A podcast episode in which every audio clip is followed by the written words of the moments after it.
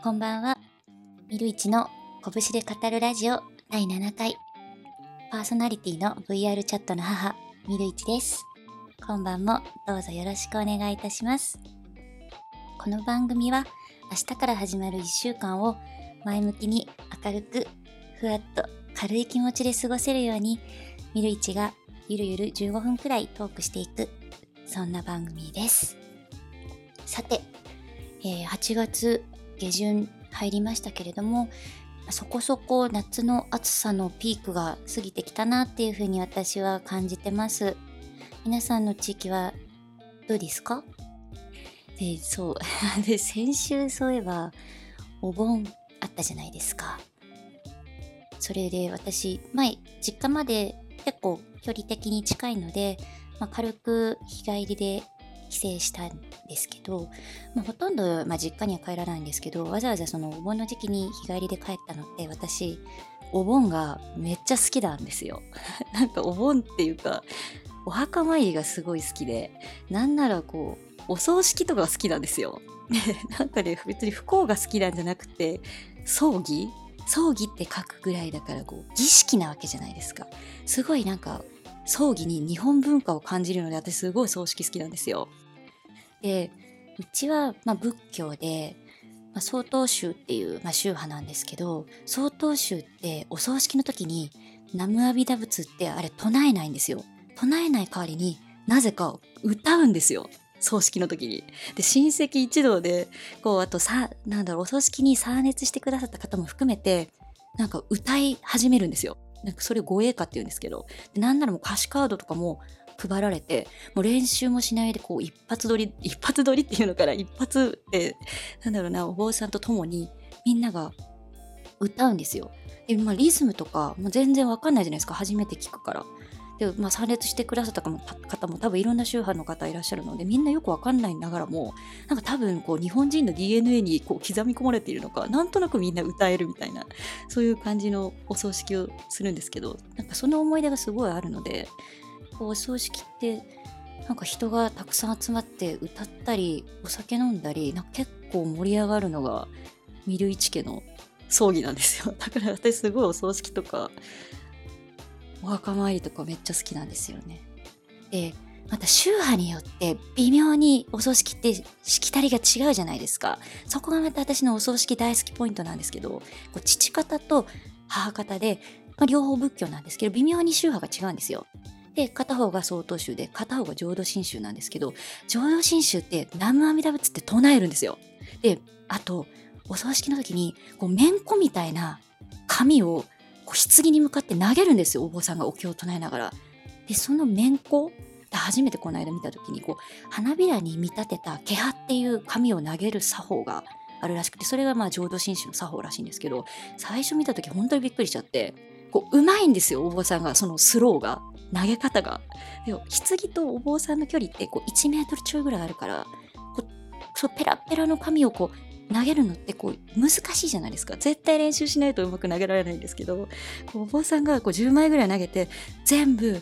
ふわーってこう棺の上に全ヒットするんですよ。なんかそういうの見てるとああすごい面白いなって思ってこうなんだろうお葬式ってこう作法とかしきたりとかこう地域とか宗派によって違かったりして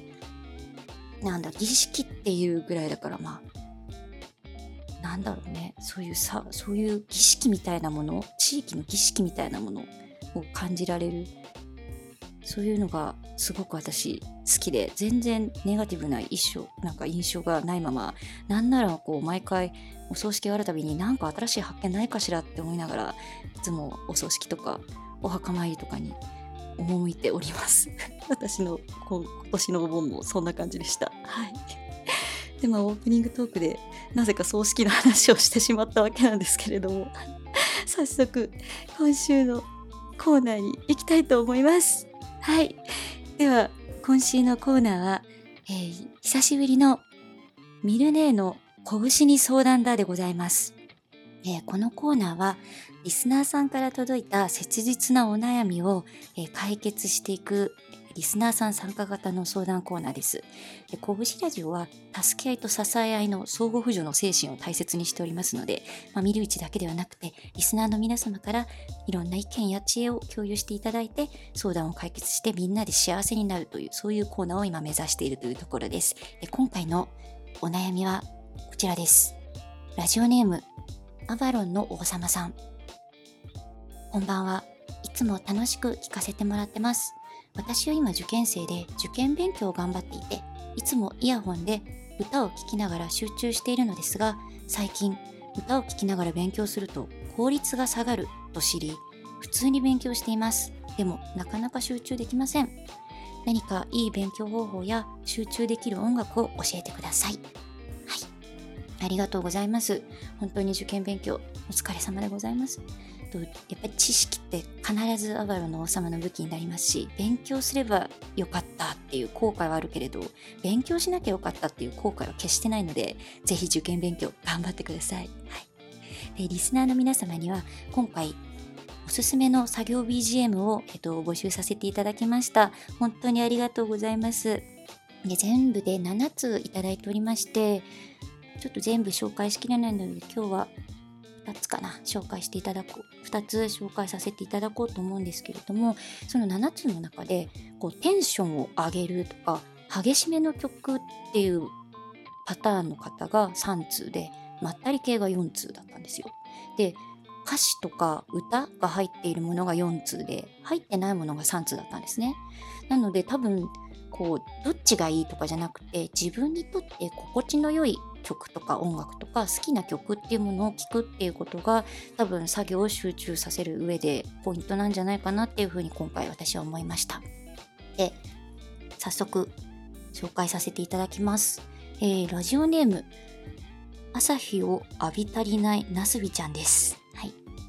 ミル姉さんこんばんは。僕はイニシャル D のサントラをよく流しています。ちなみに原作は一度も見たことがないです。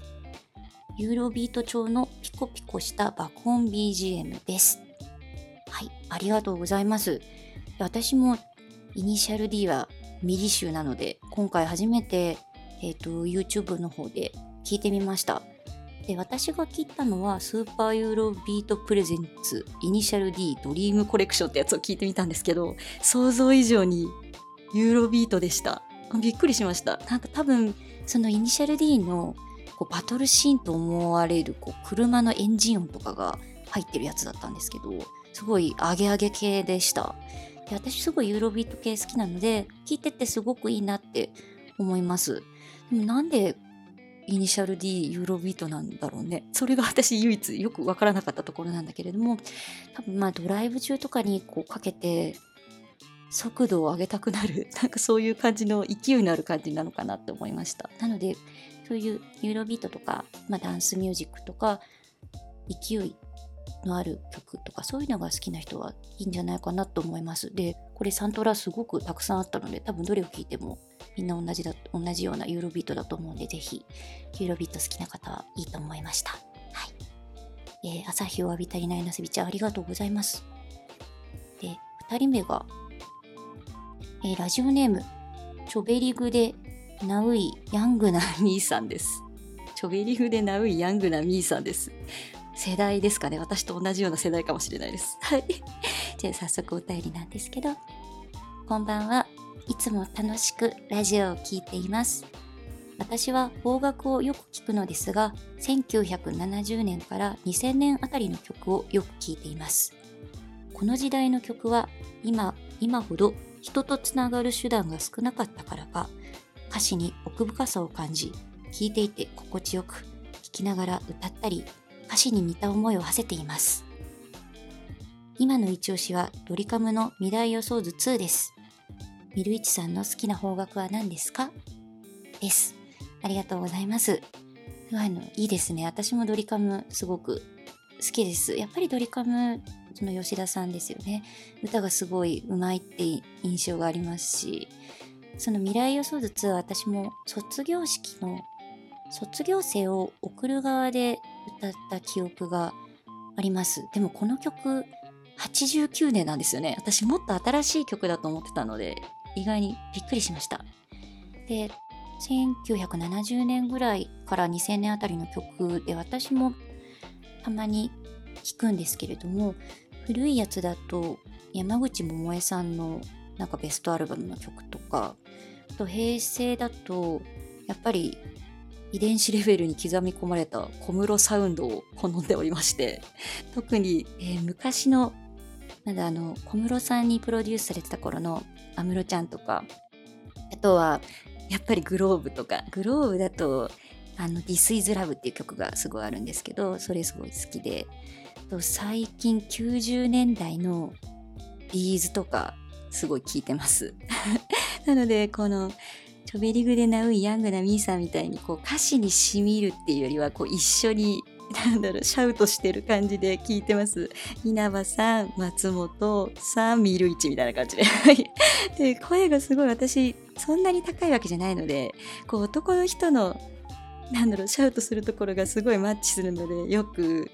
歌ってます。作業しながら私は歌ってます。はい。で、あと、そう、ミルイチはじゃあ何を聞いてるのっていう話なんですけど、最近はですね、えっ、ー、と、モーニング娘。21をよく聞いてます。でやっぱりこう、まあ、アイドルの中で、まあ、モーニング娘。さん、まあ、女の子たちの、まあ、成長とか、こう頑張って努力してる姿とかを見るとめっちゃ応援したくなるんですけど、やっぱその中でも老舗のモーニング娘。さんよく聞いてるんですけど、最近聞いているのが、え、ー、と、モーニング娘。20の心体っていう曲があるんですけど、すごくこれイントロがめっちゃキラキラしてて綺麗な曲なんですよ。で、やっぱアイドルの曲ってこう一人称が最近だと僕だったり、まあ、恋する私だったりするんですけどこの「心体」っていう曲ってこうどっちでもないしどっちにも聞こえるんですよ。男の人が一人称でも女の人が一人称でもこうどっちでも聴ける曲で多分男女ともにこの曲聴き入れる曲なんじゃないかなっていうふうに思います。すごい綺麗な曲です。あとはえっ、と2010年の「ファンタジーが始まるっていうこれもモーニング娘。さんの曲なんですけど、これすごくイントロがかっこよくて、まあ、曲全体的にもすごいかっこいいんですけど、私すごい昔、もう今は卒業してしまった道重さゆみちゃんっていうあのメンバーの方がすごく好きだったんですけど、その道重さゆみちゃんの声がすごくこの曲とマッチしてて、かっこよくてめっちゃ好きです。でモーニング娘。さんって今は、えっ、と、モーニング娘。21なんですけど、このなんか2014年以降に、こうその年の西暦の下2桁をモーニング娘。なんとかってつけるようになったんですけど、それぐらいから私モーニング娘。の曲をよく聴いてます。その14とか15から聴き始めてて、えっ、と、YouTube の中で、まあ、モーニング娘。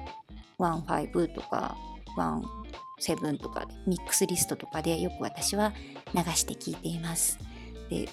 推しは、えーと、佐藤正樹ちゃんっていうすごい可愛くてライブすごくパフォーマンスがキレキレの子がいてその子をすごく好